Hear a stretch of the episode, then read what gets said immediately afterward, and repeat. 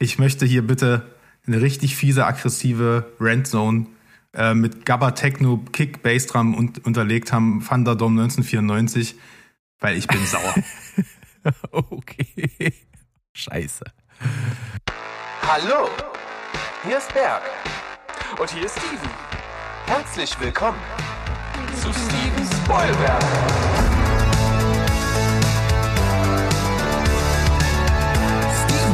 Ho,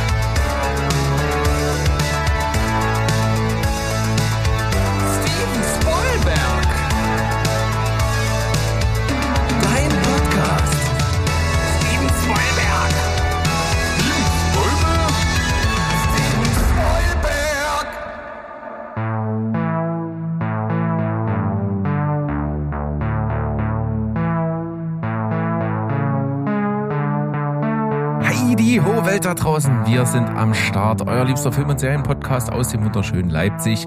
Steven Spoilberg mit Folge Nummer 30. Ding, ding, ding, ding, ding. Sandro, freust du dich? Grandios. 30 Folgen schon. Also eigentlich ist ja bescheuert, ne? Weil wir verkaufen uns ja voll unter Wert. Also. Das stimmt, das sind 30 seit Relaunch. Das ist wahrscheinlich wie viel die denn insgesamt? 275. Ja, oder so. Ne? ich weiß nicht genau. Äh, das, ja, da kommt einiges zusammen, glaube ich, an Laberei und so. Aber man muss ja auch mal sagen, man kann ja auch. Wir haben ja einen Reboot-Button gedrückt. Richtig, genau. Und man kann ja auch mal Leute, die jetzt hier so neu dazukommen, abholen wieder. Herzlich willkommen. Wir freuen uns, dass ihr da seid. Ähm, wir machen hier so ein bisschen Gelaber über das, was wir so in letzter Zeit gesehen haben. Das ist so der Hauptteil von dem, was wir hier machen. Und das Praktische dabei ist, da kann man immer wieder mal darauf hinweisen, wir haben Zeitstempel in unseren Folgen. Mhm. Das heißt, wenn ihr seht, oh, in der Folge besprechen die, weiß ich nicht, das und das und das und das, aber das und das interessiert mich nicht, sondern nur das eine, dann einfach in die Folge rein, Zeitstempel klicken und dann springt der Podcast-Abspieler eures Vertrauens zu dieser Stelle und dann könnt ihr euch nur das anhören. Und dann bleibt ihr eh drauf hängen, weil wir so geile Typen sind. Ja, aber hallo. Also eigentlich brauchen wir gar keine Zeitstempel. Ne? Zeitstempel 0.00 geil. Äh, Intro kannst du vielleicht noch skippen, aber danach ist halt geil. Ne? Da, aber ja. müssen wir heute wieder unter Beweis stellen. Für mich ist es auf jeden Fall super praktisch. Ich benutze die Zeitstempel selber sehr häufig, mm. weil ich manchmal, wenn irgendeiner von euch irgendwas erzählt hat und mich dann angefixt hat, dass ich das gucke, dann gucke ich das und dann denke ich mir, ach, da hat ja einer von euch was dazu gesagt. Ja.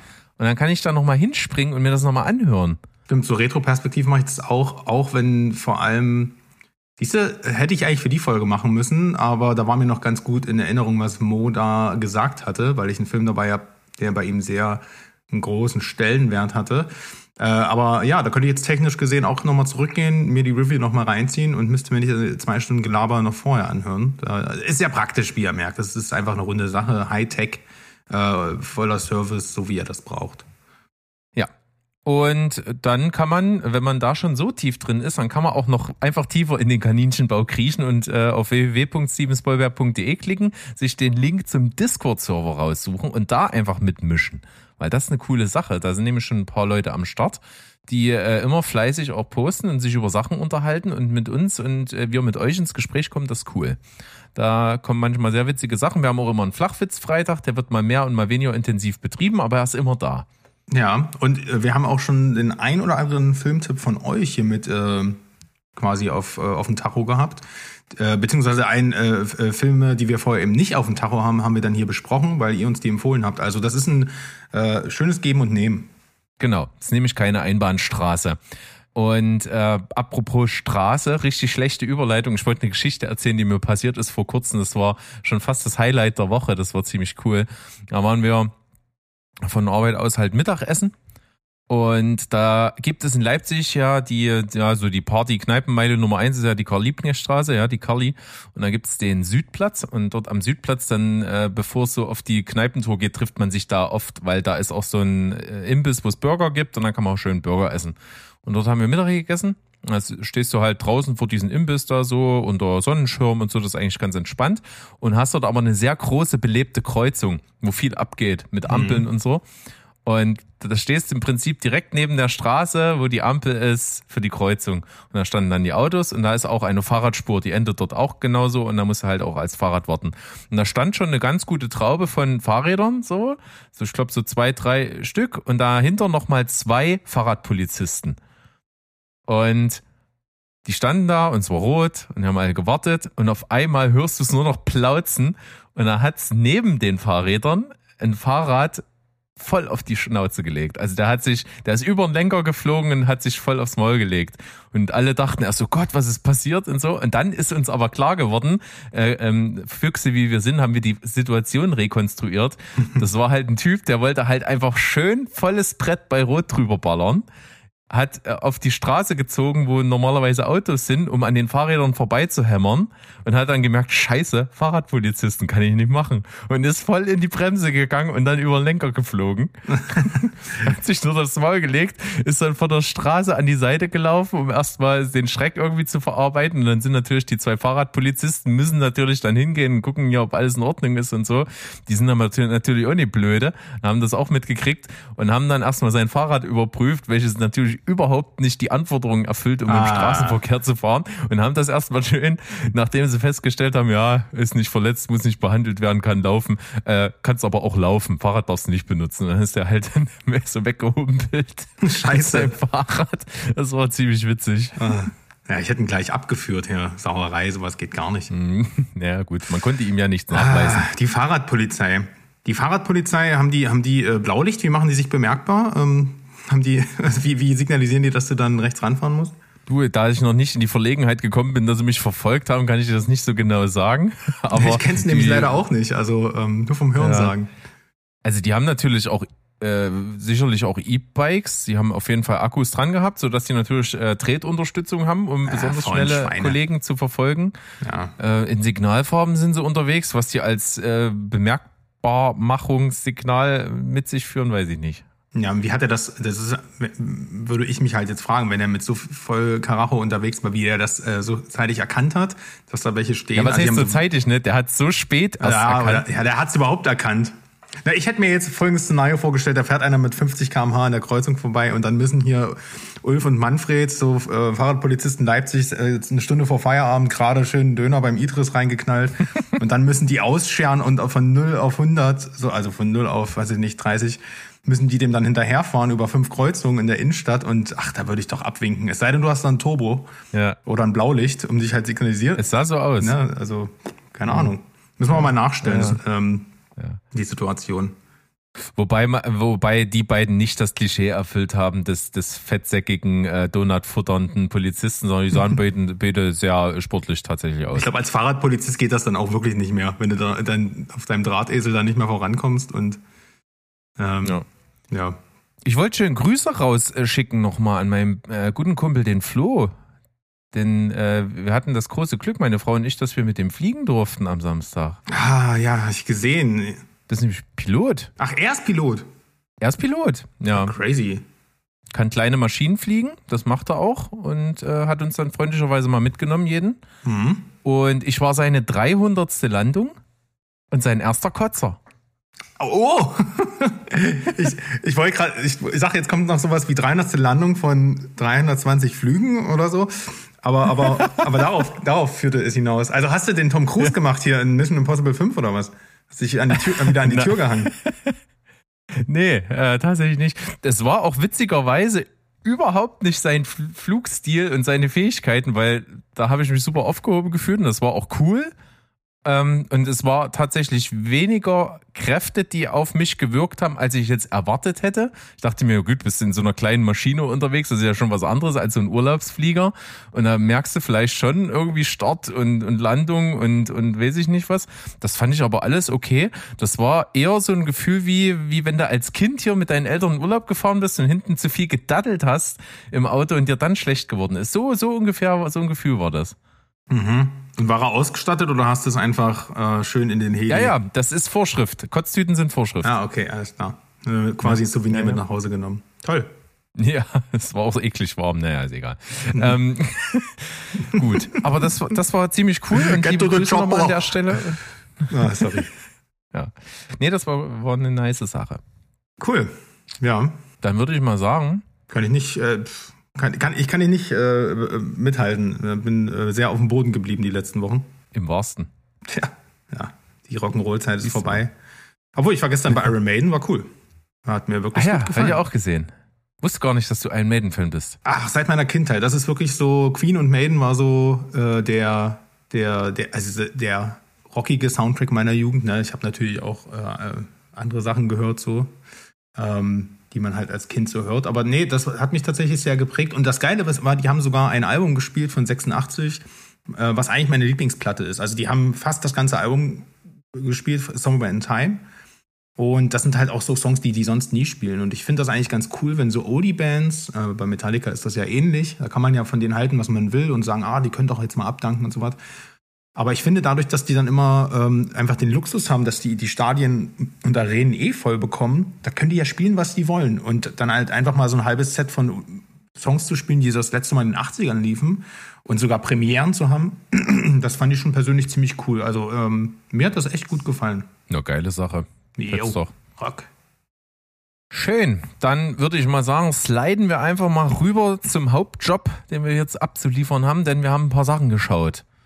Und äh, wie es so am Anfang üblich ist, äh, arbeiten wir mal so ein bisschen schneller so ein paar Sachen ab, wo wir vielleicht nicht so intensiv reinge reingehen wollen, sag ich mal. Ja, wir haben ja eigentlich auch so ein paar äh, uns so die Regel auferlegt, dass man nicht immer jeden Watch bespricht. Nun habe ich aber jetzt drei Sachen geschaut, die schon sehr populär sind. Deswegen tue ich die jetzt mal so, äh, mache jetzt einfach mal so einen flotten Dreier hier, ne? Oh, das ist schön. Ich habe auch noch Sex-Content. Ja, ja. ah, ja, ja, oh, cool. Oh, wird, heute wird es eine heiße Folge. Es ist auch wirklich warm hier. Ich weiß nicht, in welchem Zustand ihr gerade diese Folge hört, aber ich schwitze mir gerade einen Ast hier ab. Ja, äh. geht mir ähnlich. Ich, ich klebe am Kunstleder meines äh, Drehstuhls, auf dem ich sitze, mit den Oberschenkeln fest. Mm, ja, siehst du? Das ist auch Get to the Chopper ganz gut. Es ist so ein richtiges Predator-Wetter hier. Also fehlt bloß noch der, der äh, unsichtbare Killer, der mir das Hirn wegschießt. Aber ich, ich drifte ab. Ähm, ich habe geschaut Super Mario Bros. Und also Bros, Bros, ich weiß gar nicht, wie man den ausspricht, aber den, den neuen Animationsfilm. Du hast ja schon drüber äh, berichtet, warst ja jetzt auch nicht so mega angetan. Ich glaube, ich finde eine Spur besser als du. Ich finde den echt ganz cool, weil der Film halt auch einfach nur über diese Easter Eggs funktioniert. Ich habe mich aber halt auch über jeden Gumba und jedes Yoshi gefreut, wie ein kleines Schnitzel. Äh, der Look ist geil, Liebe zum Detail, der Voicecast ist cool.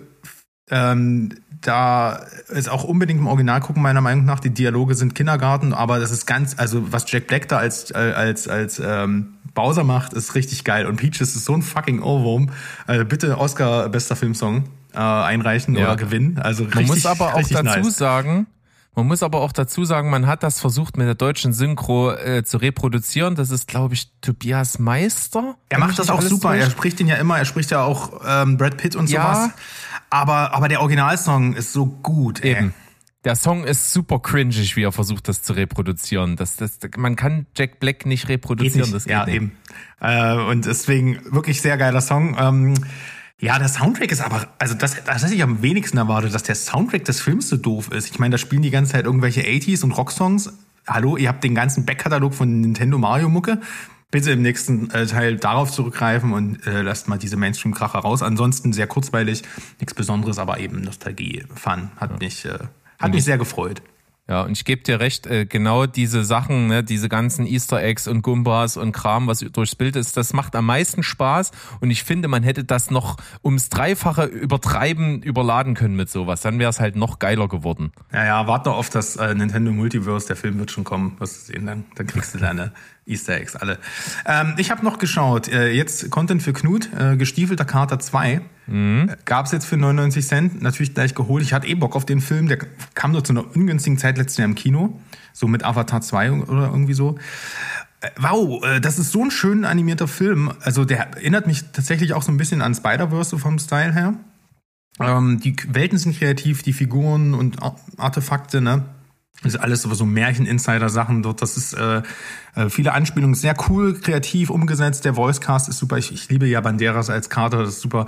Ähm, der Bösewicht ist ein bisschen over the top und äh, dann gibt's so einen Chihuahua in dem Film, der ist eigentlich Ah, der hat eine putzige Story und der hat doch irgendwie viel Herz, aber der ist so nervig umgesetzt, also weil der labert halt die ganze Zeit und den fand ich wirklich äh, extrem anstrengend. Ansonsten stecken da ein paar schöne Themen so unter der Oberfläche und äh, der Film vergisst auch nicht, dass es dass es ein erwachsenes Publikum geben kann oder dass er auch das mit abholen kann. Ähm, also ich finde wirklich empfehlenswert und das am Ende wird ja auch angeteasert oder man ist auch schon bekannt, dass es einen neuen Shrek-Film geben wird und wenn der ähnlich äh, optisch äh, und inhaltlich wird, dann ähm, kann man sich fast drauf freuen, würde ich sagen. Ja, kann man auf jeden Fall nochmal Moos Meinung in Folge 15 Sandmännchen auf Speed dazu sich reinballern. Mit Genau. Zeitstempel. Nutzt die Zeitstempel, genau. Ja, und apropos Mo, bester Film für Mo letztes Jahr war She Said. Ich glaube, er war der beste, oder? War er in der Top 3? Ich bin mir nicht mehr ganz sicher. Äh, Mo, bitte nicht hauen. Er war oben mit dabei, ja. Er war auf jeden Fall sehr weit oben mit dabei. Ähm, Habe ich jetzt auch gesehen. Es geht ja um die Journalistin, gespielt von Carrie Mulligan und so Kazan, die den ähm, ja, diese äh, New York Times Artikel über die Bekanntmachung der ganzen Vergewaltigungsdelikte von Harvey Weinstein veröffentlichen und alles, was damit zusammenhängt, die ganze Recherche und sowas. Ne? Das ist sehr spannend erzählt. Ich finde, der ist gut gespielt. Nicht, natürlich nicht auch überspielt, ist kein Overacting, ist halt alles so eine nüchterne Story so. Der ist super inszeniert. Also man holt da wirklich aus diesem 90% Bürosetting alles so an Kameratechnik raus, was, es, ähm, was man da machen kann. Auch viel mit Symbolik, hätte ich gar nicht so gedacht. Die Musik ist herausragend von Nicholas Britell, der ja auch Succession und äh, The King und Moonlight äh, gemacht hat. Also der hat es echt auf dem Kasten und ja, insgesamt ist es echt ein wichtiger und äh, sehr erschütternder Film, aber ist auch nicht zu krass. Also ich hätte gedacht, der zieht mich mehr runter. Der findet einen schönen Spagat so zwischen Gerechtigkeit und Pathos. Es wird nie kitschig oder so, sondern der fokussiert sich wirklich auf diesen spannenden in, Investigativ-Thriller-Ansatz und will keine plumpe Vogue-Keule sein. Deswegen kann man sich den echt angucken und sollte man sich auch angucken. Ist echt richtig gut gewesen. Na prima. Ähm, den habe ich auch äh, für 99 Cent erstanden und liegt noch vor mir. Werde ich mir dann auch äh, reinziehen. Cool. Wir haben kurzfristig heute auf den lieben Steven verzichten müssen, der äh, unpässlicherweise ausgeschieden ist. Aber der hat uns noch mit den letzten Kräften, hat er uns noch eine Nachricht fertig gemacht hier, die wir jetzt einfach zusammen anhören und gucken mal, was er da zu sagen hat. Denn er und ich, wir waren am Dienstag zusammen noch im Kino.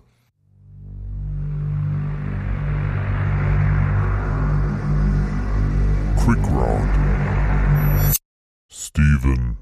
Heidi Ho-Welt, ein kleiner Gruß aus der Dachgeschoss Gluthölle. Ähnlich habe ich mich beim Schauen von Spider-Man Into the Spider-Verse gefühlt. Jungs und Mädels da draußen, in dem Film geht so viel ab, dass durch die Synapsenarbeit eine Sauna betrieben werden könnte. Dieser Film führt das Spider-Verse in ungeahnte Höhen. Sowohl storytechnisch als auch artistisch. Ich weiß einfach nicht, wie man künstlerisch so einen verdammt fucking krassen Film machen kann.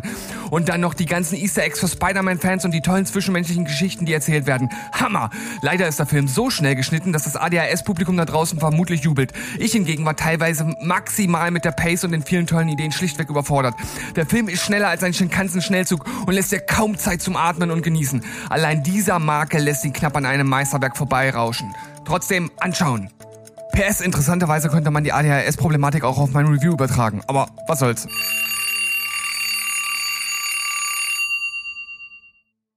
Hat er recht. Wow, wow, wow, wow, wow. Was?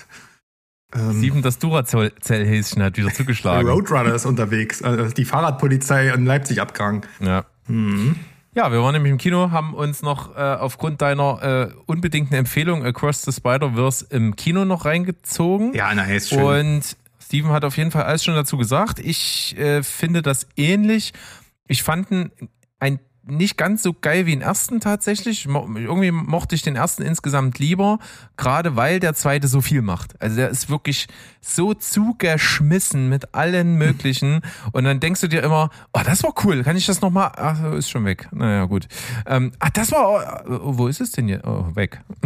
Also das ist schon wirklich sehr viel und sehr viel zum Verarbeiten und es ist natürlich auch wieder dieser Teil so in der Mitte, ne? Der, der knüpft an am ersten und endet so irgendwie und ist noch nicht der zweite. Das ist so ein bisschen unbefriedigend. Das, das, das ist manchmal, das hat mich nicht so richtig mit dem Herz dranhängen lassen, aber er ist halt super geil gemacht. Es ist extrem beeindruckend, wie du so ein Ding orchestrieren kannst, dass das irgendwie Sinn ergibt, das, was da alles drin ist.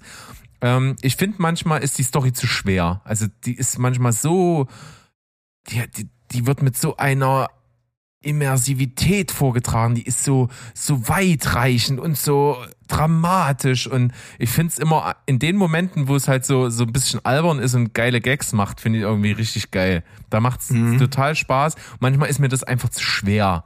Was da so, Ja. das ist alles so tragisch und die Figuren, die sind, die haben so ein Kreuz zu tragen. Also, da, ne? Hm, verstehe, was du meinst. Ist schon, schon ein Riesenpaket, der Film. Da gebe ich euch auf jeden Fall recht. Ja. Dann kann ich eigentlich nur noch mal ganz kurz anknüpfen an den lieben Mo. Der hat nämlich ähm, vor ein paar Folgen in Folge Nummer 27 äh, mit dem Titel Zu doof zum Wichsen, könnt ihr also auch noch mal nachhören, The White Lotus besprochen. Und da haben wir die, die erste Staffel geschaut. Ich war nach den ersten zwei, zwei Folgen, dachte ich mir, ja, das ist ganz gut, aber so richtig verstehe ich noch nicht so richtig, warum das geil ist. Und dann mit Folge drei fängt's halt an und äh, lässt sich bis zum Ende nicht mehr los, ist super spannend. Ähm, und was ich hervorheben möchte, das ist halt echt super besonders. Also ich habe nichts anderes gesehen, was so ist wie das. Weil das spielt ja auf Hawaii. Ich glaube, der reale Drehort ist das Four Seasons auf Maui. Und das ist ja alles so durchgestylt und so High Society und so edel. Also so eine wunderschöne Kulisse und so eine wunderschöne Welt. Und inszeniert ist das mit so einer unglaublichen Melancholie. Also da liegt die ganze Zeit so traurige Musik drüber, so, die auch so ein bisschen ethno ist, aber auch so ein bisschen klassisch. Und das macht so eine Schwere. Und die Bilder haben dann so ein, immer so eine Düsterheit in sich. Also das ist zwar alles wunderschön und in Sonne, aber das ist halt alles mit so einem ganz tiefen Filter und das ist so, Klingt ein bisschen wie Infinity Pool am Anfang. ja, Wo so du halt auch so eine Dissonanz hast zwischen dem Urlaubsparadies, schiefen Kameraeinstellungen und einem ganz schweren Soundteppich. Und genauso kann sich das vorstellen hier als Serie und das macht Spaß und Okay. äh, ist toll geschauspielert, ist toll gedreht. Wie gesagt, die Musik ist fantastisch, die Figuren sind gut und Armand, der Hotelmanager, einfach bester Mann. Einfach eine der geilsten Figuren seit langem. Hammertyp. Also wer, wer einen ganzen Tag mit solchen versnobten, reichen Arschlöchern zu tun hat, der kann nur sich den ganzen Tag volldröhnen wollen. Was willst du sonst machen? Ah. Ich muss jetzt kurz mal überlegen. Ähm, bei äh, White Lotus ist es so, dass das Anthology-Staffeln sind, ne? Ja, genau. Oder nicht Anthology, aber auf jeden Fall abgeschlossene Handlungen. Anthology wäre ja, Ja. wieder was anderes. Ja. Es ist nicht aber so, dass sich eine Figur durchzieht. Also dieser, Das kann ich dir nicht sagen. Ich habe die zweite Staffel noch nicht angefangen. dieser Bedienstete da, äh, oder ähm, ich weiß es gar nicht mehr. Ich habe das auch bloß mal irgendwo in einem Podcast gehört, ähm, habe da nicht ganz so aufgepasst, weil ähm, noch hat's mich nicht erreicht. Aber ich warte mal ab. Ähm, ich, mich würde das auch mal interessieren, was du dann eben zu Staffel 2 sagst. Die werde ja wahrscheinlich dann hinterher schmeißen, ne? Die, nicht direkt. Ähm, jetzt kommen erstmal andere Sachen, unter anderem auch dann Ted Lasso endlich mal, damit ihr mir Nappel mir nicht mehr auf den Sack geht. Ja, na. Damit. Ja, erst müssen wir Ja. müssen erst ein Special aufnehmen, bis, bis du das äh, machst, ja. Aber ähm, ähm, ja, wirst du nicht bereuen, sagen wir mal so. Ja.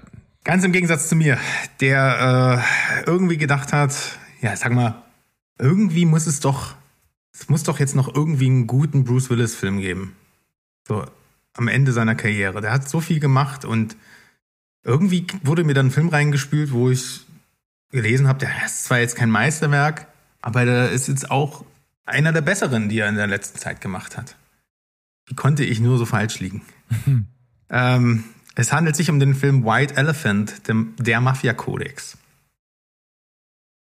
Äh, ich bereue den Euro, den ich dafür ausgegeben habe, sagen wir es mal so. Nicht, we- weil es einen Euro gekostet hat, sondern weil ich einfach diese Bilder jetzt nicht mehr aus dem Kopf kriege. Ne? Also, das ist.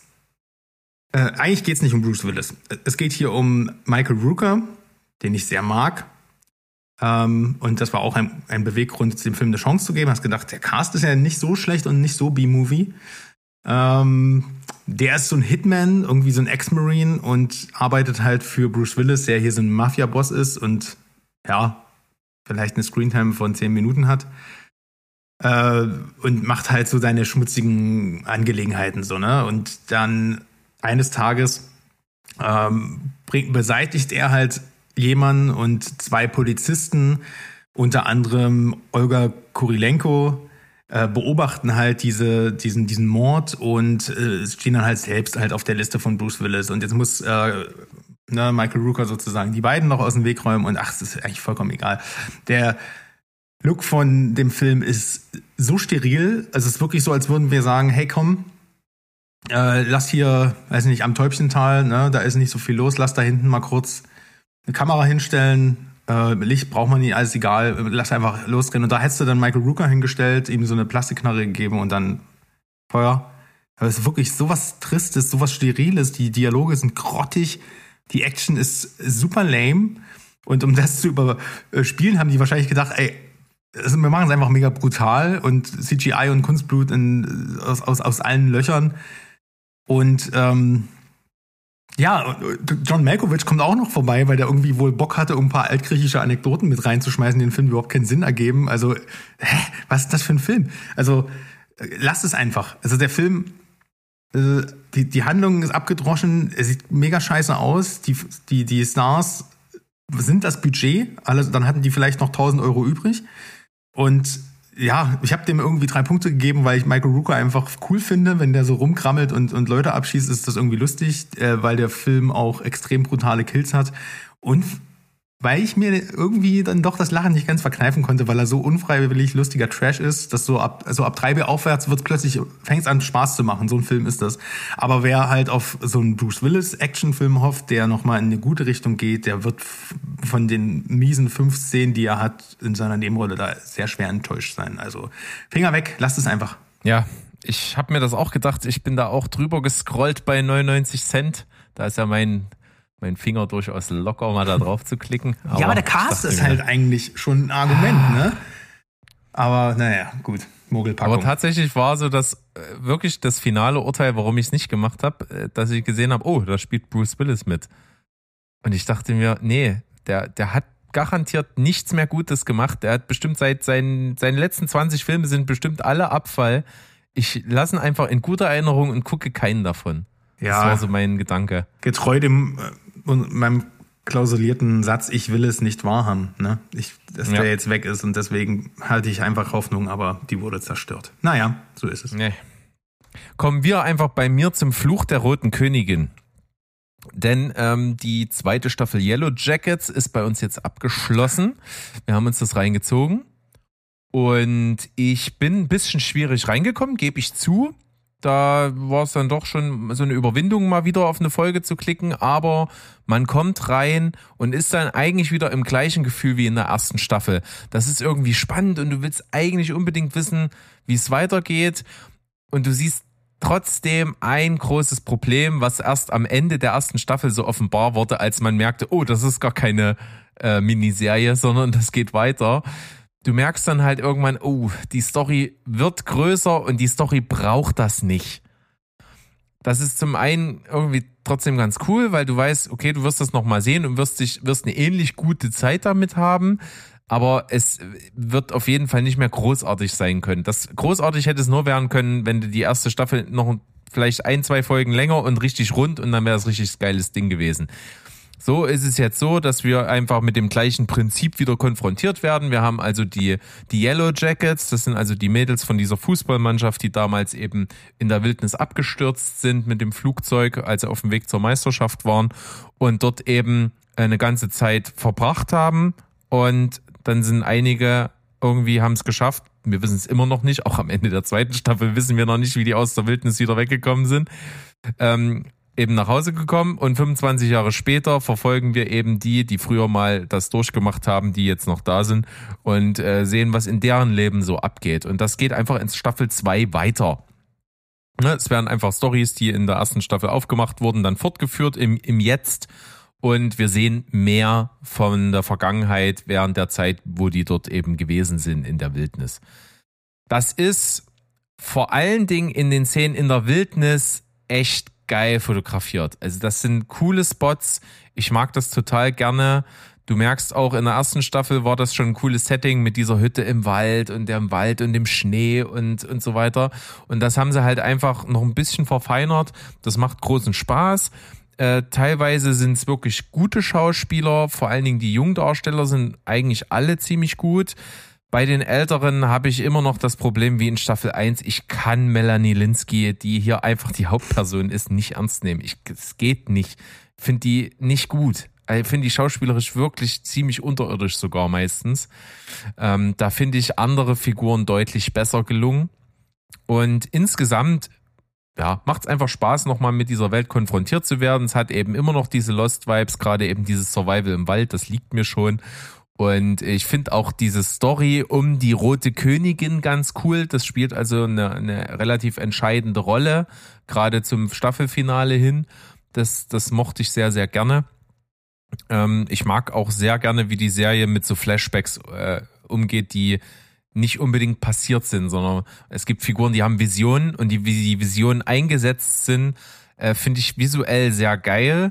Und ich mag das auch, dass ähm, die coole Ideen dabei haben. Also es gibt so eine Szene, da, da, da läuft eine in so ein Resort äh, über den, die haben so einen Imkereibereich und dann nimmt die halt so eine, so eine Wabe raus und da ist halt statt Honig Blut. So, das ist halt relativ einfach, aber es sieht halt irgendwie Mhm. visuell echt beeindruckend aus und macht irgendwie für, für das, was in ihr passiert, halt viel Sinn. So, und das mag ich gerne. Und ich denke, das wird auch in Staffel 3 einfach mehr davon geben ich, und es wird unterhaltsam sein. Insgesamt kann man sich das angucken, wenn man ein Faible dafür hat und ich habe den und deswegen kann ich es von daher empfehlen. Wer aber nicht gut reinkommt und auch nicht so Flashbacks mag und auch nicht so Jungdarsteller gegen Altdarsteller äh, gegeneinander geschnitten, der hat hier, glaube ich, nichts verloren. Ach, schade, ich bin jetzt so ein schlechter Gesprächspartner, weil ich halt, ich habe es halt noch nicht gesehen. Das ist äh, ewig auf der Watchlist. Jetzt wollte ich dich gerade fragen, ob es vorbei ist. Jetzt sagst du, kommt noch Staffel 3, also werde ich jetzt auch nicht schauen. Ähm, aber lustigerweise ist es eine der Besprechungen von Serien, die mir von euch am meisten mit im Gedächtnis geblieben ist. Wahrscheinlich, weil ihr euch damals auch on air eine ganze Weile über, die, über das Casting und über das, über das Visuelle und das Mystery und, und und sowas unterhalten habt, das hat sich, das hat schon wirklich großes Interesse geweckt, aber auf der anderen Seite habe ich überhaupt nicht so das, das Gefühl, das jetzt sehen zu müssen, weißt du? Das ist manchmal ganz merkwürdig. Mhm, ich kann Eigentlich das total macht's alles verstehen, richtig. ne? Ja, und dann, dadurch, dass es nicht abgeschlossen ist, dann wahrscheinlich sowieso nicht, weil das ist normalerweise bei so einer, weiß ich, du hast bei Ted Lasso oder sowas oder irgendeiner Star Wars Serie stört mich das nicht. Aber bei so einer Mystery Serie, wo es dann meistens auch auch immer Cliffhanger gibt, das, das nervt dann schon, ne? Also, das ist wirklich so ein Ding, das musst du angucken und dann musst, musst du das fühlen und dann bist du auch drin. Mhm. Ich glaube, man kann das auch total hassen und total scheiße finden. Oh, das glaube ich fast nicht. Was aber- ich, was ich noch ziemlich cool finde an der Serie ist, das hatte ich damals auch gesagt, ich liebe die Musik.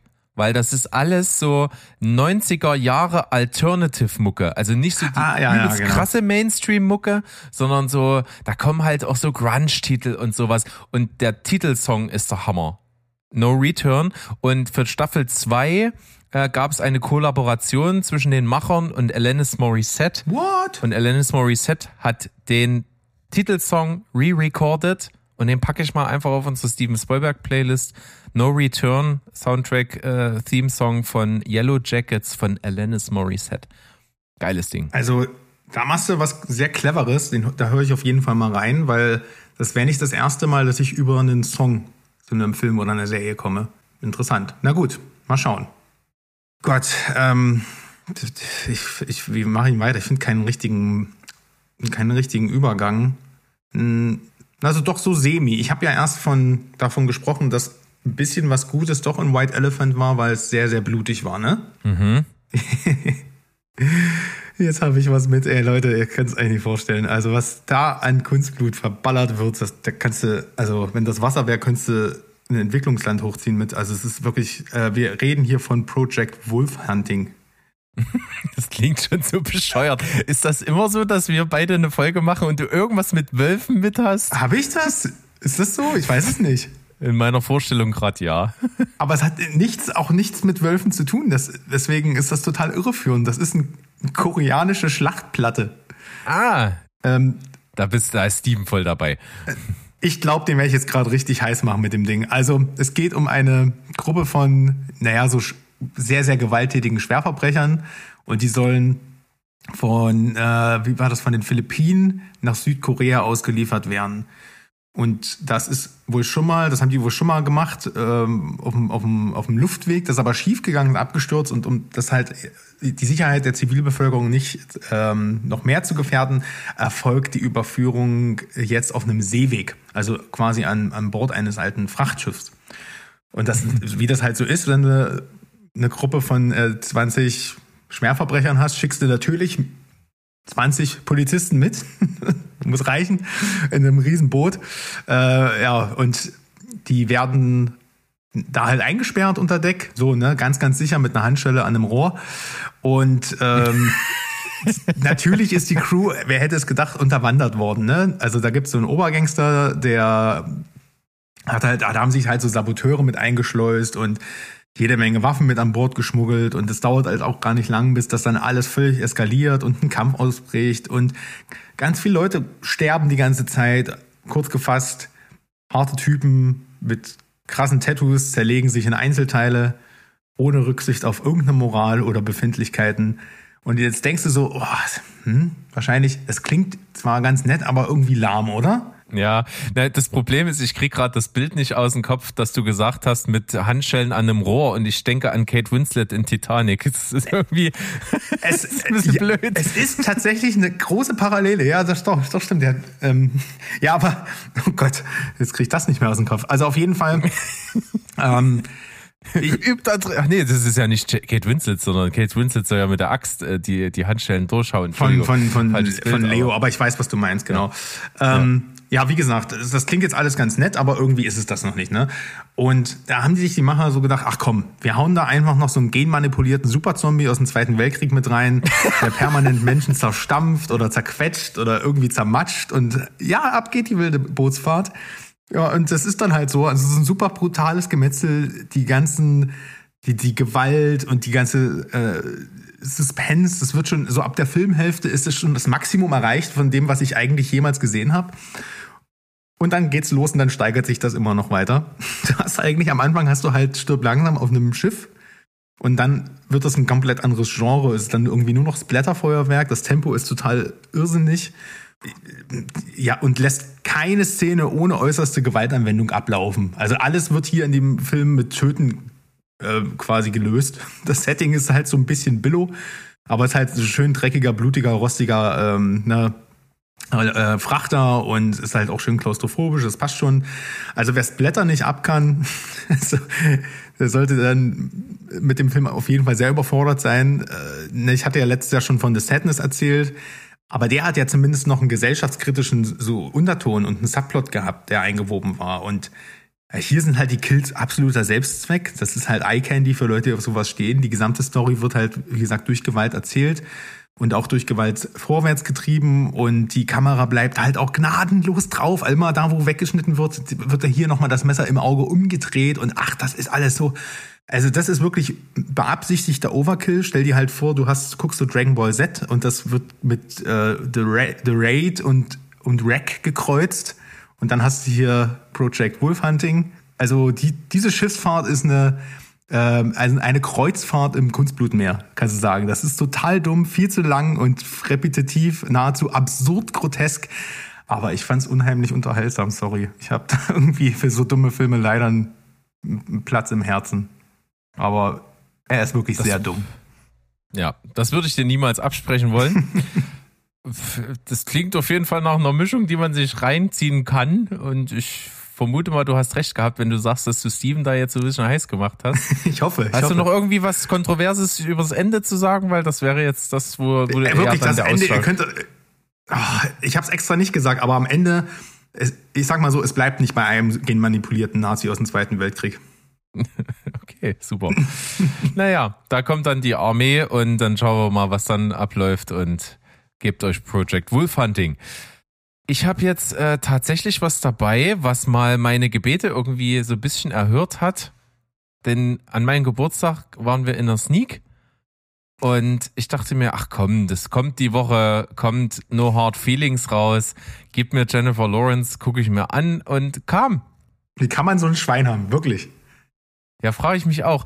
Aber äh, das Schwein hält sich ein bisschen in Grenzen, weil ich mir auch schon immer, wenn ich den Trailer gesehen habe von diesem Film, dachte, ah, ich kann mir nicht so richtig vorstellen, dass der so richtig cool ist. Und so richtig cool ist der wirklich nicht. Und ehrlich gesagt, ich, ich, es, es fällt mir total schwer und alles in meinem Körper sträubt sich dagegen, das zu sagen. Aber ich, der, war, der ist echt nicht gut. Oh, Berg, das, das, du bist das Zielpublikum.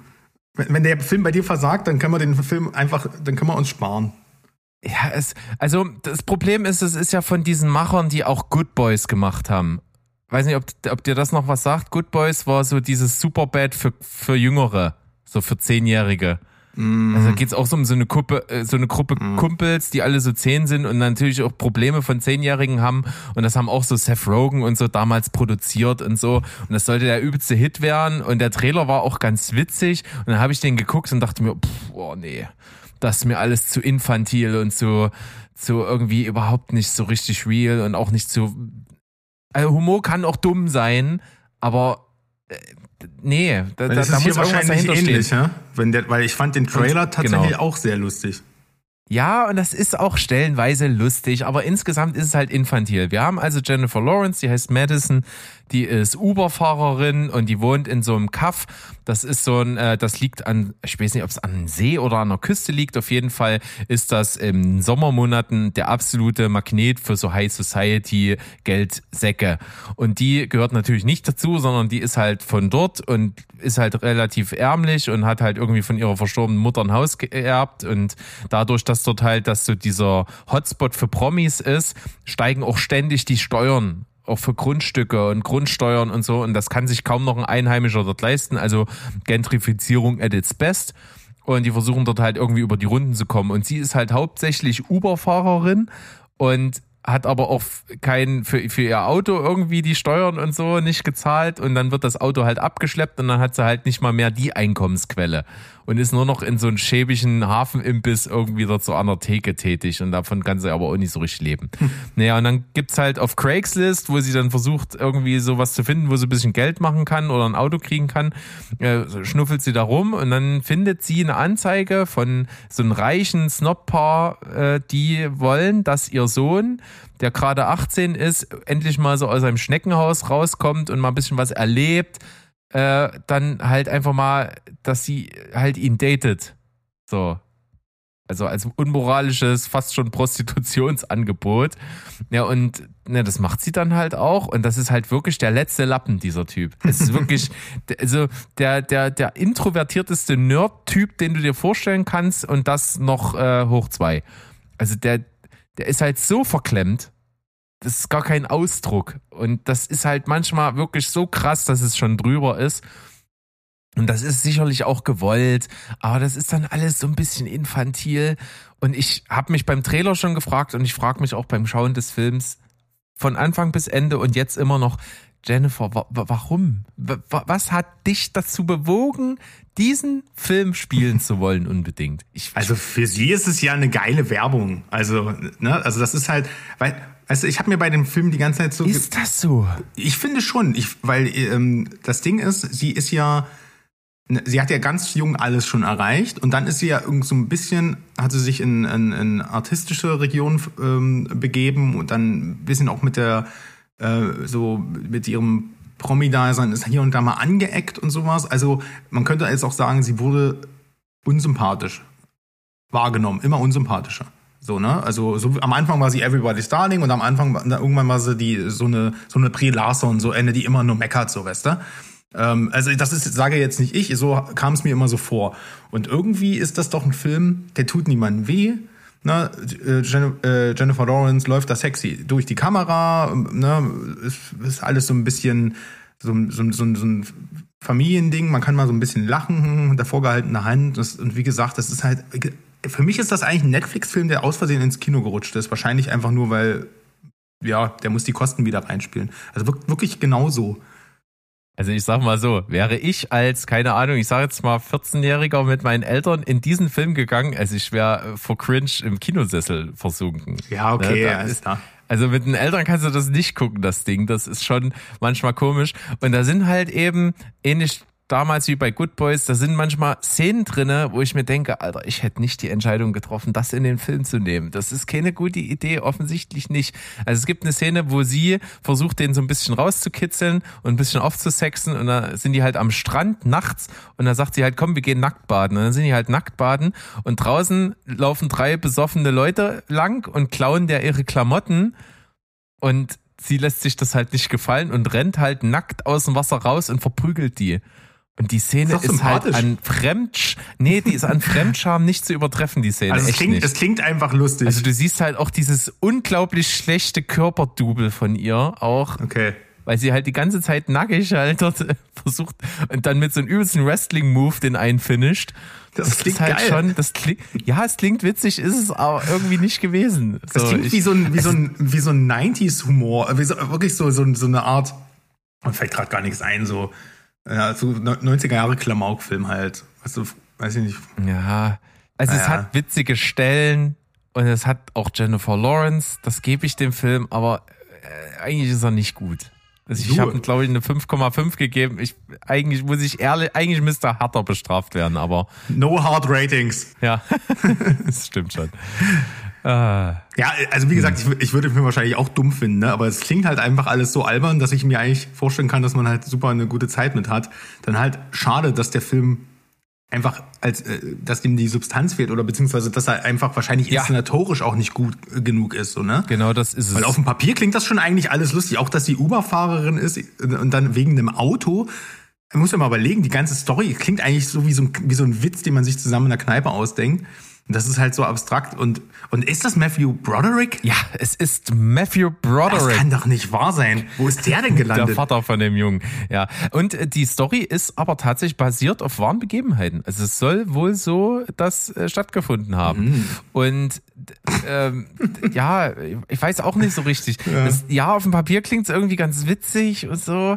Und Du hast aber was Richtiges gesagt, es fehlt so drunter die Substanz, denn ich bin ja einer, einer meiner absoluten Lieblingsfilme, ja, wisst ihr, zum Erbrechen, ist Superbad.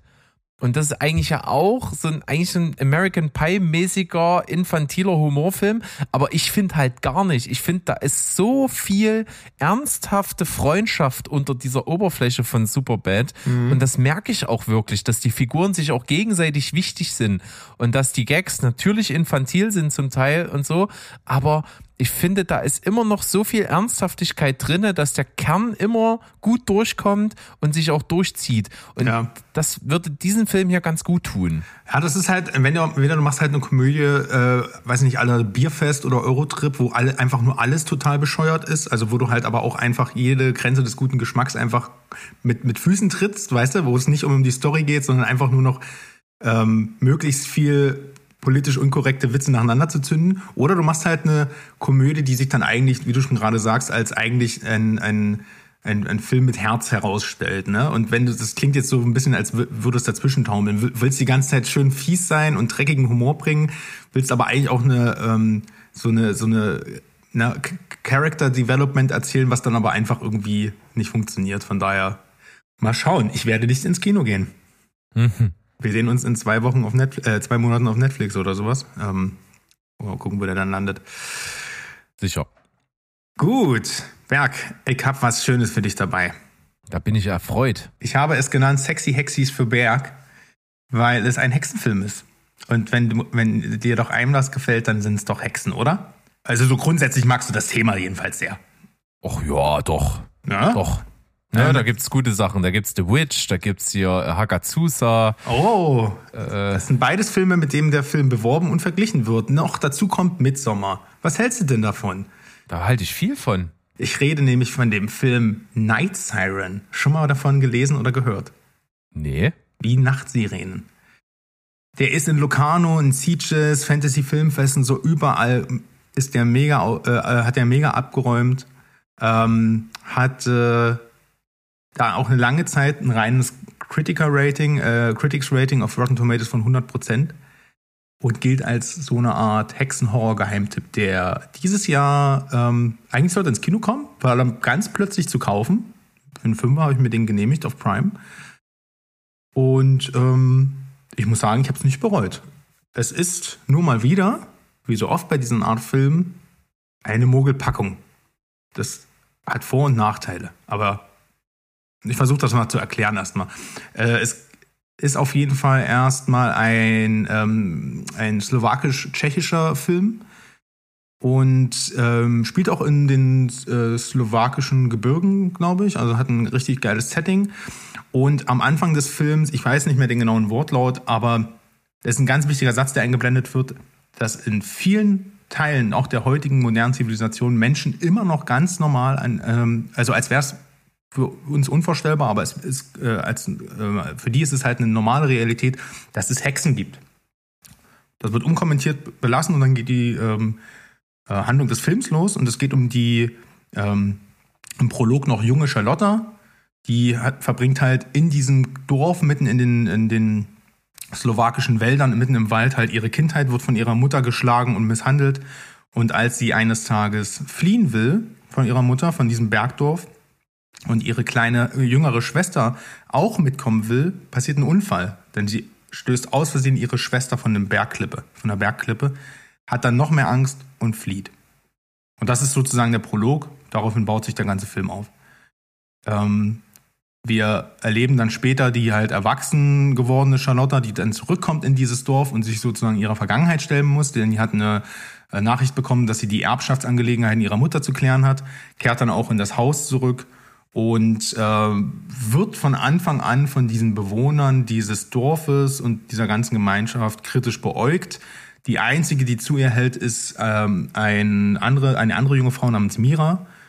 Die beiden freunden sich dann halt an, verbringen viel Zeit in der Hütte und so was. Und äh, währenddessen entstehen halt im Dorf ganz viele Gerüchte, was um die beiden Frauen geht, weil die da alle natürlich abergläubisch sind, ein bisschen Angst haben, ob die Hexen zurückgekehrt sind, die sie halt früher schon heimgesucht, heimgesucht haben. Und das ist natürlich gerade, diese, dieser Film ist gerade erschreckend für Leute, die so ein bisschen Angst vor dieser, ähm, vor so einer Art Dorfgemeinschaft äh, haben. Ne? Also wenn du dieses, dieses Gefühl, dass jeder alles von dir weiß, so, ne, wer hat, ne, also Klar, alles in einem kleinen Rahmen hat das bei mir auch in der Kindheit stattgefunden, bin auch auf dem Dorf groß geworden. Da wird halt getratscht. Und wenn du mal irgendwo äh, irgendwas machst, was, was nicht zu gesellschaftlichen Konventionen passt, dann macht dann, dann weiß das jeden Tag, äh, nächsten Tag jeder auf äh, ne, in der Schule oder auf dem Amt oder was auch immer. Und das ist halt ein kleines Dorf. Und das ist halt so eine Urangst, die hier auch mit aufgegriffen wird.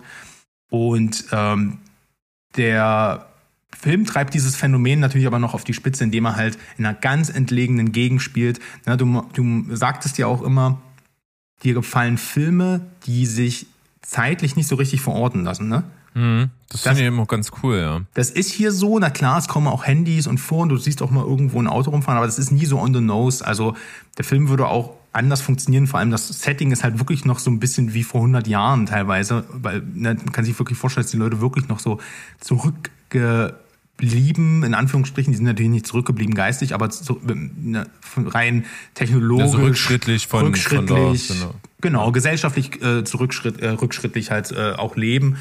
Und der Film greift eben dieses Thema Hexenjagd auf und was es bedeutet eigentlich, eine Hexe zu jagen und ste stellt das so ein bisschen auf den Kopf oder was, was ist das Konzept der Hexe wird an sich hinterfragt. Es gibt ganz viele Ansätze, ähm, wie man das Ganze interpretieren kann. Und wie gesagt, dieses Spießbürgertum wird, wird, äh, wird kritisiert, aber eben auch die, unsere digitale Welt wird auch so ein bisschen ins Visier genommen, nicht weil das dort ein Thema im Film ist, sondern weil halt diese Anonymität und der Hass hier auch in dem Film eine völlig neue Dimension annehmen und der ähm, Film uns teilweise auch in Absurditäten und, und ähm, und uns auch so Undifferenziertheiten vor Augen führt, ne, mit der heutzutage Meinungsverschiedenheiten ausgetragen werden oder wie vorschnell man sich ein Urteil fällt, bloß weil es mal hieß, in dem Fall, ihre Mutter war eine Hexe, was macht die hier? Die müssen, macht natürlich Hexenkram und sowas. Ich kann da gar nicht so viel drauf eingehen, weil das ist halt so, es, es ist viel Okkultes drin, es ist ein Mystery-Thriller, die Ästhetik ist halt düster, skandinavisch, trist, Ne, der, die Waldaufnahmen sind natürlich sehr, sehr horrorfilmmäßig, aber der Film ist nicht wirklich ein klassischer Horrorfilm.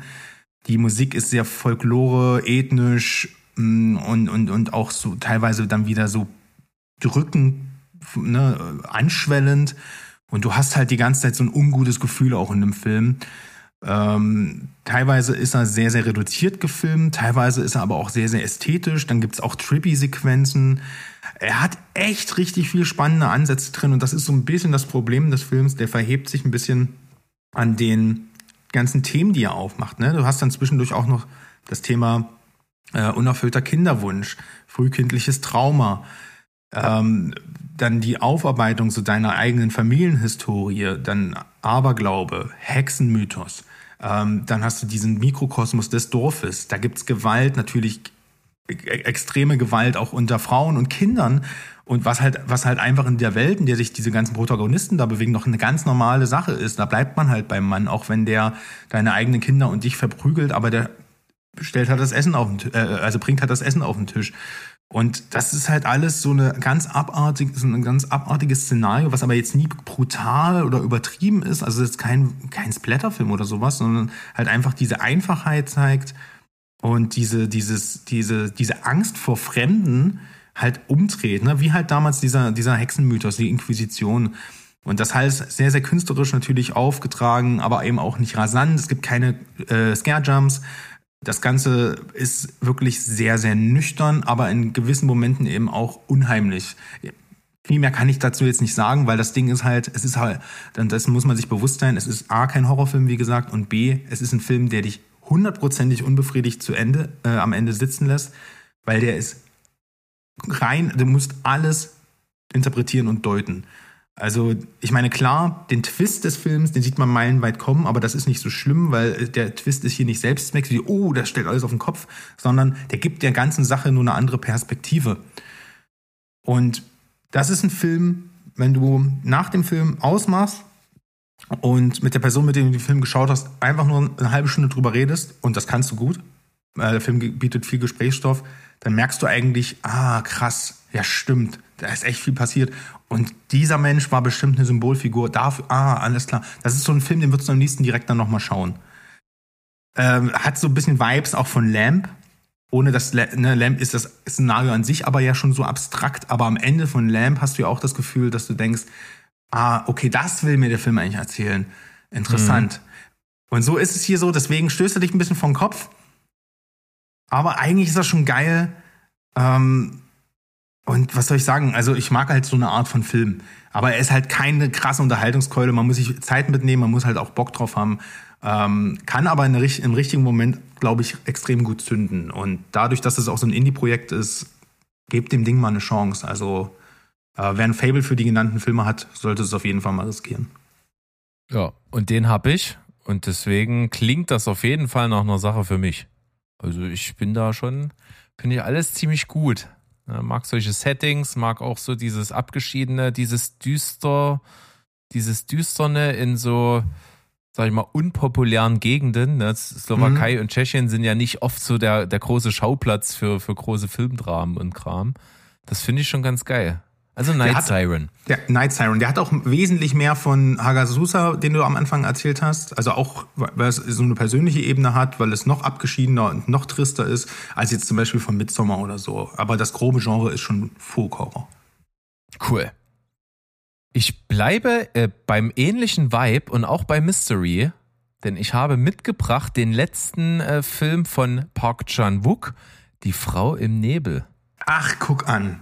Okay, den habe ich auch auf der Liste. Mhm. Und ich sag mal so vorweg, also inszenatorisch ein absolutes Meisterwerk. Also das ist so sieht Filmkunst aus.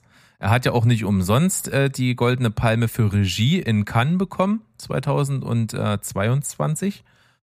Und das Problem an dem Film ist, was ihn davon abhält, wirklich großartig zu sein, der ist halt wirklich, der sagt ja halt die ganze Zeit, ich erkläre dir überhaupt nichts. Ich habe auch überhaupt keinen Sinn, fuck you. So, das ist halt das Problem an dem Film. Du hast eigentlich eine Story, die ist absichtlich in etwa so das Niveau von unseren ZDF-Tatorts. Ne, das ist einfach hm. eine super simple Kriminalgeschichte. Du hast halt einen, einen Fall, da ist ein Typ, der ist an einem, der ist Hobbykletterer und der ist an einem Berg, den er öfter mal besteigt, halt abgestürzt und ist halt tot unten aufgekommen.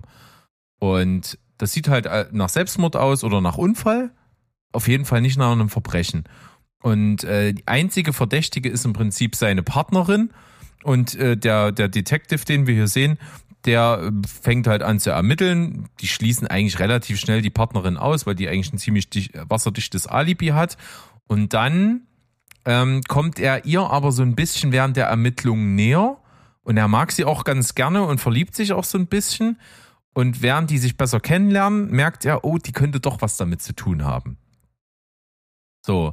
Und als sich das dann aber so zuspitzt, dass seine Beziehung zu ihr nicht mehr rein professionell ist, sondern er halt privat schon mit ihr so ein bisschen anbandelt, werden auch die Ermittlungen schwieriger, sodass dieser Fall so ein bisschen versandet. Äh, und dann verlieren die sich aber aus dem Augen, ne? einfach auch aus Selbstschutz, damit er halt keine Affäre eingeht, äh, weil er selber ja eine Frau hat. Und er zieht halt weg.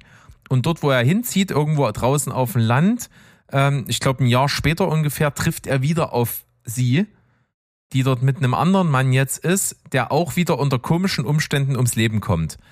Und dann knüpft er quasi wieder so an und fängt wieder an, gegen sie zu ermitteln. Und dann ist eigentlich der Kern des Films nicht die Fälle, die zu lösen sind, sondern es geht eigentlich um sein, seine Beziehung zwischen Professionalität als Detective und Gefühlen für die, die das vermeintliche Opfer oder vielleicht auch Täterin ist. Und dieses Geflecht aus, aus fühle ich mich hingezogen oder muss ich die Distanz wahren, ist halt so ein bisschen das, was den Film ausmacht. Am Ende ist es aber halt so konfus erzählt, dass du nie so richtig genau weißt, was ist denn hier eigentlich passiert und spielt es überhaupt eine Rolle? Und das ist halt auch, du wirst immer so reingeschmissen in so Situationen und hast dann so das Gefühl, die Szene, die dann danach kommt, die war irgendwie zeitlich davor und erklärt das irgendwie, aber es passt auch doch nicht so richtig zusammen. Also das sind so Versatzstücke von Erzählungen, die total konfus sind und du weißt nie so richtig, was will der mir mit der Szene jetzt eigentlich gerade sagen? Und das ist unglaublich verwirrend. Und das ist halt die ganze Zeit verwirrend und es wird auch nie besser. Also am Ende des Films kannst du nicht so richtig, fällt mir auch gerade so ein bisschen schwer sagen, worum ging das eigentlich und was ist so die Conclusion am Ende gewesen. Aber Heidewitzka ist das geil gefilmt. Es ist, sieht fantastisch aus. Es ist auch so virtuos zusammengestellt. So dieses Konglomerat aus was zeige ich in Szenen? Ne? Zeige ich, zeige ich die Gesichter? Zeige ich den, der gerade redet? Zeige ich den, der gerade nicht redet? Zeige ich gar niemanden von den Leuten, die sich unterhalten, sondern irgendeinen Gegenstand im Raum? Äh, zeige ich einfach nur eine, eine Szenerie? Beschäftige ich mich mit Sachen, die gerade gar nicht im Fokus sind? Also dieses, dieses Lenken der, der Aufmerksamkeit ist ja total meisterlich. Weil das so geil ist, wie das halt auf Sachen Wert legt in der Szene, wo du eigentlich was ganz anderes gerade wissen willst. So, und das. Vielleicht willst du auch weglenken, deine Aufmerksamkeit. Ja, und das finde ich total faszinierend, wie diese Mystery-Einflüsse zusammenkommen und diese, diese relativ simple Kriminalgeschichte dann doch so ein bisschen spannend machen. Finde ich auch ganz cool. Und die Bildsprache ist toll, die Farben sind geil, die Symbolik, die hier angewendet wird, ist richtig toll ähm, weil, weil so Tapeten und, und, und Muster in Kleidung spielen hier eine ganz große Rolle.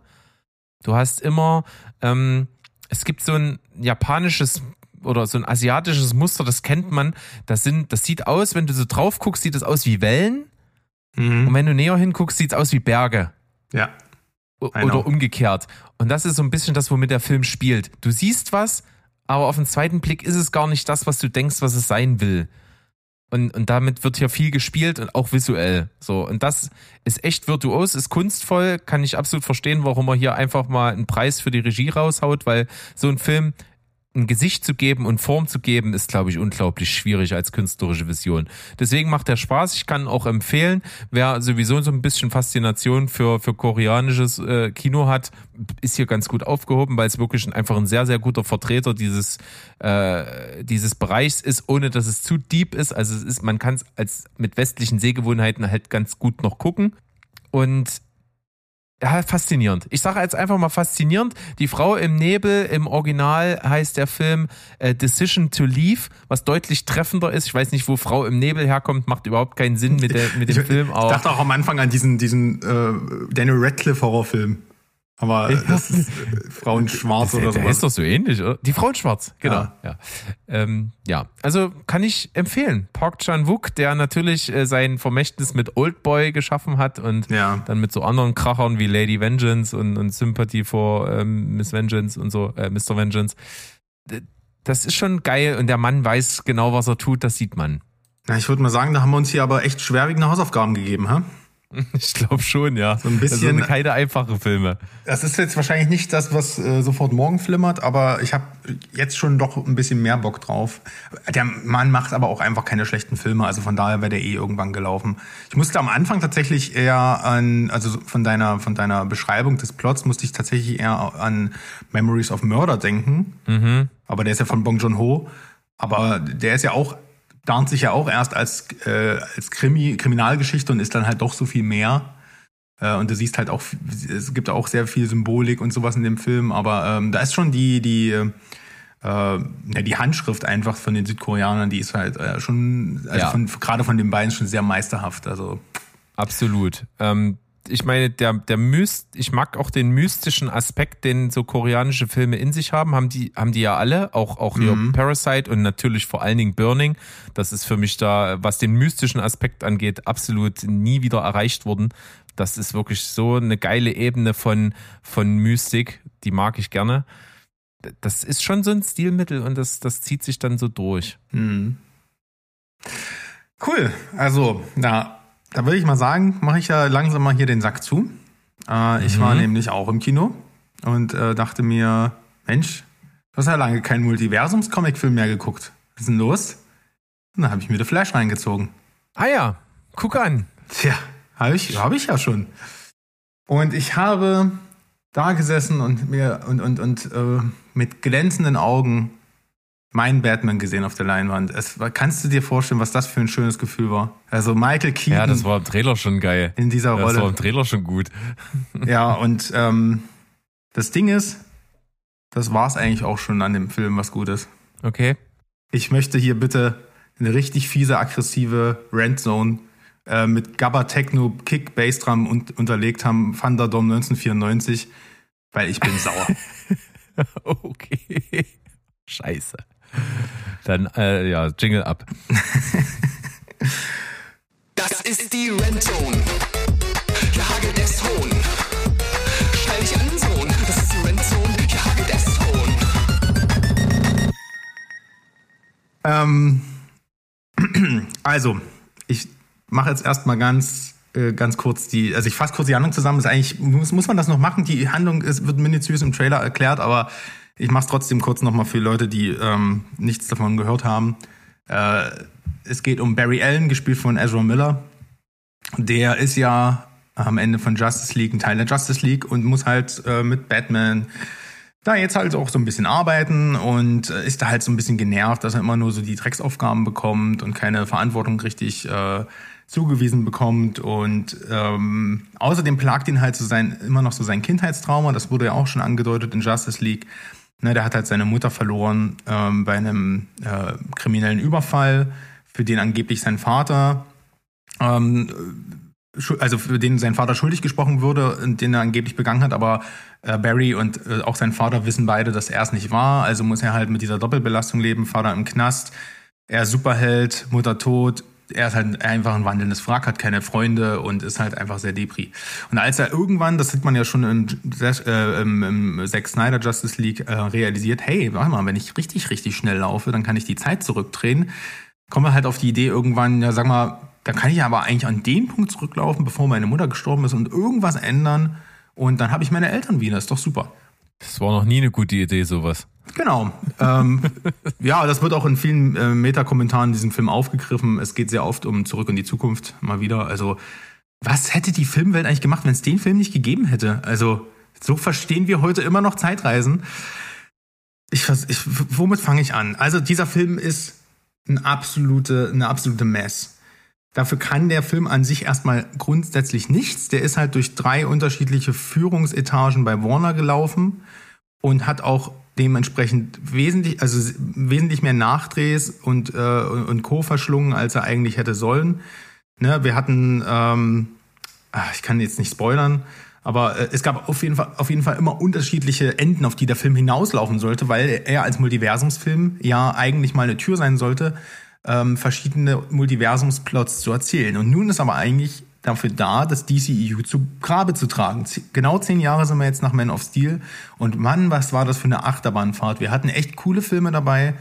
Ähm, Gerade die, ich mag ja die Snyder-Sachen, da ka- kann man ja gemischt zustehen. Ich fand ähm, The Suicide Squad zum Beispiel auch ganz cool. Wonder Woman war auch ganz nett, aber wir hatten auch so viele Klos. Also ich finde Shazam zum Beispiel extrem belanglos. Wonder Woman zum Beispiel. Won- Wonder Woman Part 2 ist besser als dieser Film. Weil Wonder Woman Part 2 hat Pedro Pascal, der sich versucht, in den Stein zu ver verwandeln. Das ist lustig. Dieser Film hier spuckt auf alles und hat nichts zu bieten, außer Cameos und Nostalgie. Also wenn du dir und, und nicht diese Nostalgie wie bei Super Mario, die halt ja einfach dadurch sein muss, weil man ja in dieser Welt drinne ist, ähm, sondern einfach Nostalgie, die halt wie so eine, wie so eine, na, wie soll ich das sagen? Wie so eine, als wenn du an so einem Schaufenster vorbeigehst oder an so, einer, an so einem Museum und dir alte Kostüme anguckst oder sowas und sagst, ah, wie cool, oh, guck dir das mal an, oh, das mochte ich damals so. Und das hat hier alles einfach, äh, es ist ärgerlich. Du kannst halt auch überhaupt nicht über den Film richtig reden. Was ich sagen kann ist, äh, du hast am Anfang natürlich, das siehst du auch schon im Trailer, da geht was schief und er landet eben in einer Version der Zeit, wo er halt 18 ist. Das heißt, du hast dann auch noch zwei nervige Ezra Millers in dem Film, der ja auch einfach nicht am Marketing dieses Films teilnimmt und plötzlich ist es vollkommen okay zu sagen, er ist ein guter Schauspieler. Ich halte mich da jetzt erstmal komplett raus, weil er macht seine Sache im Film nicht verkehrt. Er hat eine gute Doppelrolle, ist eigentlich quasi wirklich den ganzen Film über doppelt zu sehen. Aber die Figur, wer sie nervig fand in Justice League, wird sie jetzt noch mehr hassen, weil er quatscht halt die ganze Zeit nur und dann hat er noch eine jüngere Variante, von der sich der Ältere ein bisschen emanzipieren möchte und dazulernen will, aber mein Gott, er landet halt, halt in dieser Zeit und muss dort feststellen, zusammen mit seinem 18-jährigen Ich, ups, ich habe irgendwas angestellt, es gibt gar keine Metawesen mehr. Ne? Es gibt keine Wonder Woman, äh, es gibt kein, ähm, äh, kein Superman und aber, nee, aber es gibt Batman. Ja, dann ist doch cool, dann fahre ich halt zu Bruce Wayne, meinen alten Kumpel aus der Justice League, fahren die ja hin und dann ist es Michael Keaton. Ich merke gerade wirklich, dass das alles im Trailer drin ist. Ja, egal.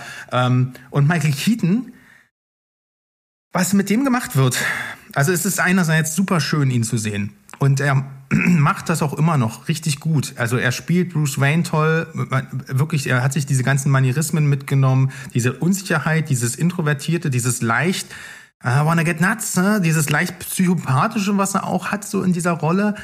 Ähm, und das ist alles toll. Das Problem ist nur, wir kriegen hier einen Batman, der am Anfang wie so ein obdachloser Penner dort in seiner in, in, in seinem Anwesen sitzt und nichts mehr zu tun hat. Und dann einfach, dann kommen einfach zwei Flashes an, die sagen, hey, wir müssen Superman aus einem russischen Gefängnis befreien und I'm in, alles klar, ich werde jetzt nochmal zu Batman. Das ist seine Motivation.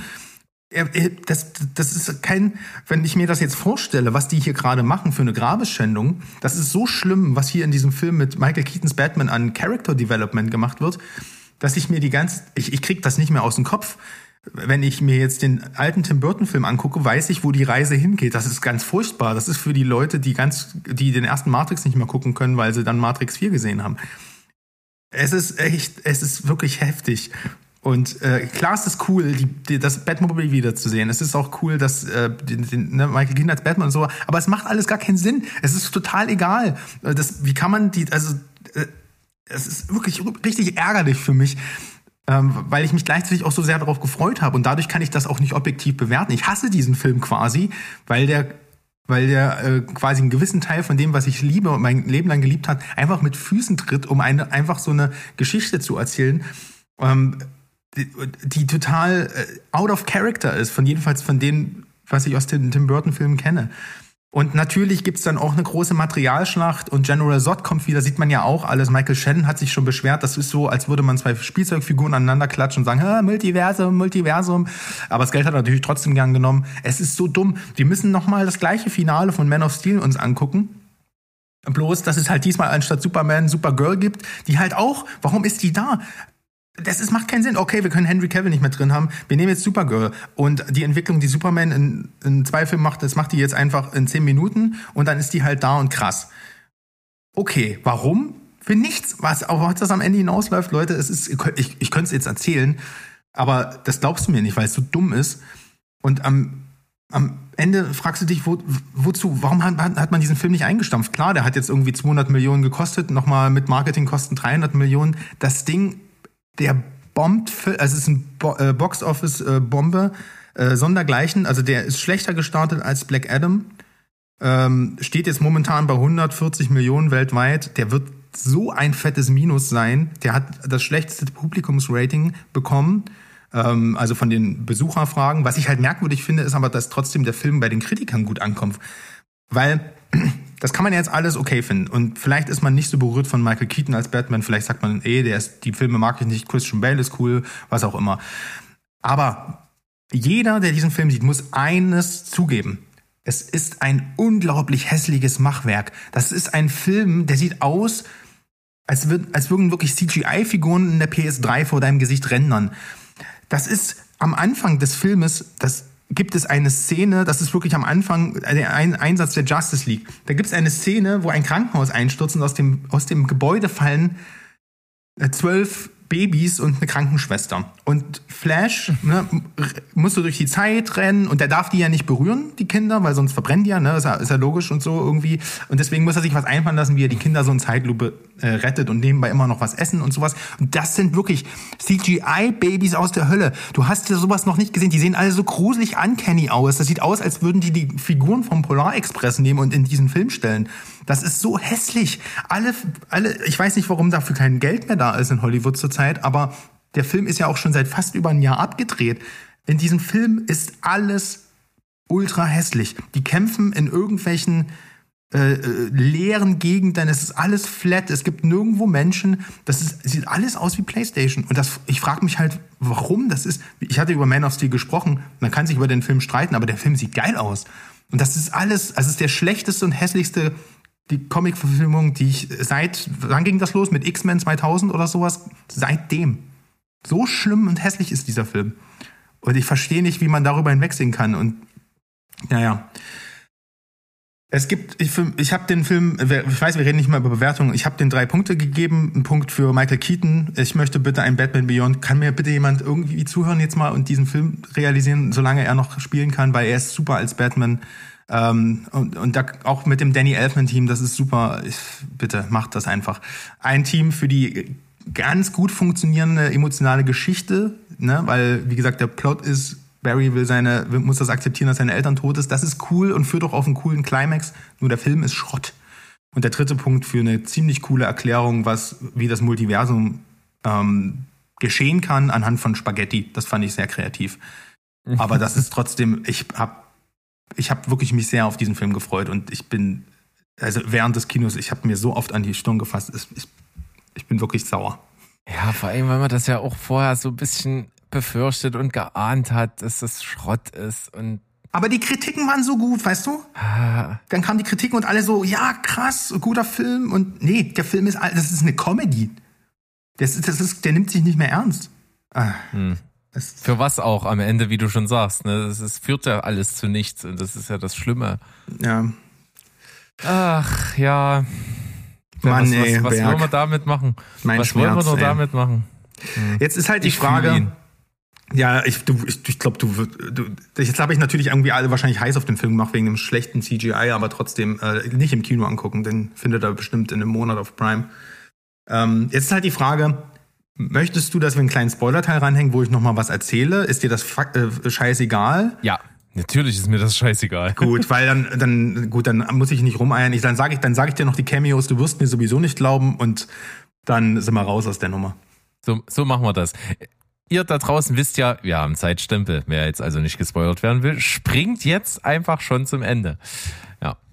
Jetzt kommt ein Spoiler. Wir verraten euch, wie der Film ausgeht. Wenn ich's hören will, der hält sich jetzt die Ohren zu. So, also wir haben am Anfang, ne, ist ja Ben Affleck noch mit am Start und ähm, ich habe mich sehr gefreut, dass man kurz Jeremy Irons sieht als Alfred, cool. Dann siehst du, äh, kommt plötzlich Wonder Woman aus dem Nichts. Die äh, als Deus Ex Machina, die rettet alle. Ich weiß nicht, Gal Gadot macht das jetzt irgendwie immer so. Die kommt einfach vorbei für zwei Minuten. dann gibt's einen schlechten Sexwitz mit ihrem Lasso des, der Wahrheit und dann ist die weg. Tschüss. Fliegt einfach wirklich so weg. Das war's. Cameo Nummer eins. Die anderen Cameos äh, sind im Prinzip die, Hatte die die nicht schon so einen fatalen Cameo in, in Black Adam oder so? Nee, das war in Shazam 2 und in Black Adam war ja noch, war ja noch Henry Cavill. Henry Cavill ist hier nicht mehr drin. Ne? Es sollte nämlich, äh, okay, komme ich gleich am Schluss nochmal zu. Also, wir haben am Ende eine Szene, in der die beiden Barry Allens in die reisen immer in so eine Art Kolosseum. Da- Das ist so eine, so eine, so eine Vorrichtung, wo die halt die verschiedenen Zeitachsen sehen, visualisiert und dann rausspringen können oder sowas. Du musst dir das vorstellen. Und dann sehen die, dass Welten aufeinander clashen. Und also du musst dir vorstellen, das ist ein grüner Ball, ein roter Ball, ein gelber Ball, ein grauer Ball. Und das sind immer diese verschiedenen äh, Realitäten. Und dann siehst du dann plötzlich halt, ähm, ja, du siehst halt Christopher Reeve äh, als, als, als Superman dort plötzlich. Und dann auch das originale Supergirl aus den 70ern. Die kommen, aber sehen halt alle, CG, alle einen richtig schlechten CGI, ne? Und stehen dann halt da und winken so. Den alt, dann siehst du Adam West. Du siehst Nicolas Cage als Superman, der gegen eine Roboterspinne kämpft. In einem, also wirklich, das sieht so kacke aus. Und du, wirklich, du siehst, äh, Nee, also du siehst wirklich, so siehst sogar, glaube ich, den ersten ähm, äh, 30er, 40er, 50er Jahre Batman noch in Schwarz-Weiß und sowas. Es, es kommt einfach alles vor, so random. Es wird so an dir vorbeigefahren. So, ha, guck, Barry, da ist noch eine Realität und da ist noch eine. Es ist so dumm. Also wirklich, es ist so richtig kacke.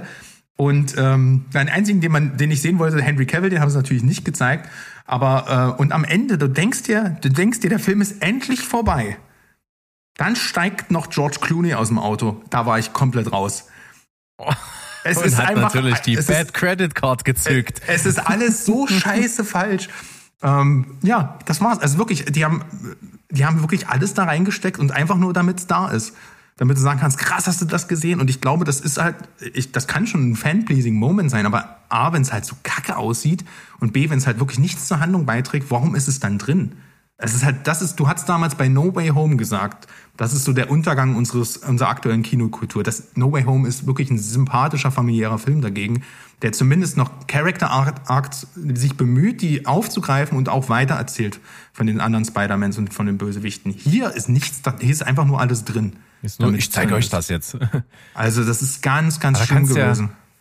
Da kannst du ja mutmaßen, was haben die an Geld in die Hand genommen, dass einfach nur George Clooney mal kurz zu sehen ist. Das haben die auch erst dieses Jahr gedreht. Es gab ja drei unterschiedliche Enden. Am Ende, äh, also unter der damaligen Warner-Chefetage, als der Film gedreht wurde, sollten am Ende ähm, mhm, mhm, äh, hätten, sollte das nicht alles komplett zurückgeschraubt werden? Ach so, natürlich, weil Michael Keaton stirbt in diesem Film. Wir sind jetzt im Spoiler-Teil. Das werde ich, und der stirbt auch mehrmals, weil die es immer wieder versuchen zurückzutreten. Und ich sehe das jetzt immer. Der stirbt einfach nur ganz dumm in diesem Film. Und ich sehe das jetzt immer, wenn ich den alten Batman-Film gucke. Ich, ich, ich hasse die Leute dafür. Supergirl stirbt auch einfach. Die sind also quasi egal gewesen. Aber in der ursprünglichen Fassung sollte eigentlich Supergirl und Batman von Michael Keaton sollten zurückgebracht werden und sollten halt äh, auch da bleiben und sollten neben äh, Barry Allen und George Clooney äh, äh, ja, warte mal, nee, Michael Keaton. Nee, auf jeden Fall, die sollten, die sollten da bleiben und dann Wonder Woman kommt dazu. Die hätten quasi eine neue äh, Justice League äh, gebildet und sowas, ne? Und jetzt hast du aber halt, wie gesagt, ähm, die neue Variante unter James Gunn und sowas. Und der hat halt gesagt, ja, mach mal halt am Ende einen Witz draus, weil der Film ist jetzt eh egal und überflüssig für den weiteren Verlauf. Deswegen äh, haben sie jetzt halt George Clooney am Ende aus dem Auto steigen lassen. Ist es nicht traurig? Was, wie gesagt, was das gekostet haben muss und was du einfach erreichen hättest können, wenn du das Geld einfach genommen hättest und hättest es versoffen. Weißt du, das ist wär viel besser gewesen. Ergiebiger gewesen, als sich diesen Film anzugucken. Wirklich, ähm, tut, tut mir leid. Ähm, Gut. So, herzlich willkommen. Ihr habt geskippt. Wir sind jetzt auf jeden Fall durch mit dem Spoiler-Part. Äh, Ich bin etwas verstört, ich gebe es zu. Und ich würde sagen, wir kommen jetzt zum Ende der Folge, denn die hat übelst Spaß gemacht, war richtig cool. Und wir beide haben jetzt, wenn wir jetzt hier auf Ausdrücken quasi und uns verabschiedet haben, haben wir noch einen Kampf zu kämpfen. Wir müssen nämlich durch den Folgentitel, den ihr jetzt natürlich beim Hören schon wisst, denn er steht ja in eurem Endgerät jetzt da. Ihr wisst, was es geworden ist. Wir wissen es noch nicht. Wir haben eine super krasse Auswahl und äh, wir werden das jetzt ausrambolen, was es am Ende wird. Und äh, da freue ich Ja. mich auf jeden Fall auch schon drauf. Nächste Woche sind wir wieder am Start. Da sind auch bestimmt Steven und Mo wieder hier mit dabei. Und dann gucken wir mal, was wir in Folge 31 so vom Stapel lassen. Lasst Und euch würd überraschen. sagen, Ja. Und danke, Berg, machen dass du mir, dass du, dass du seelsorgermäßig dabei warst und dass ich mich auskotzen durfte, weil das war wirklich nötig.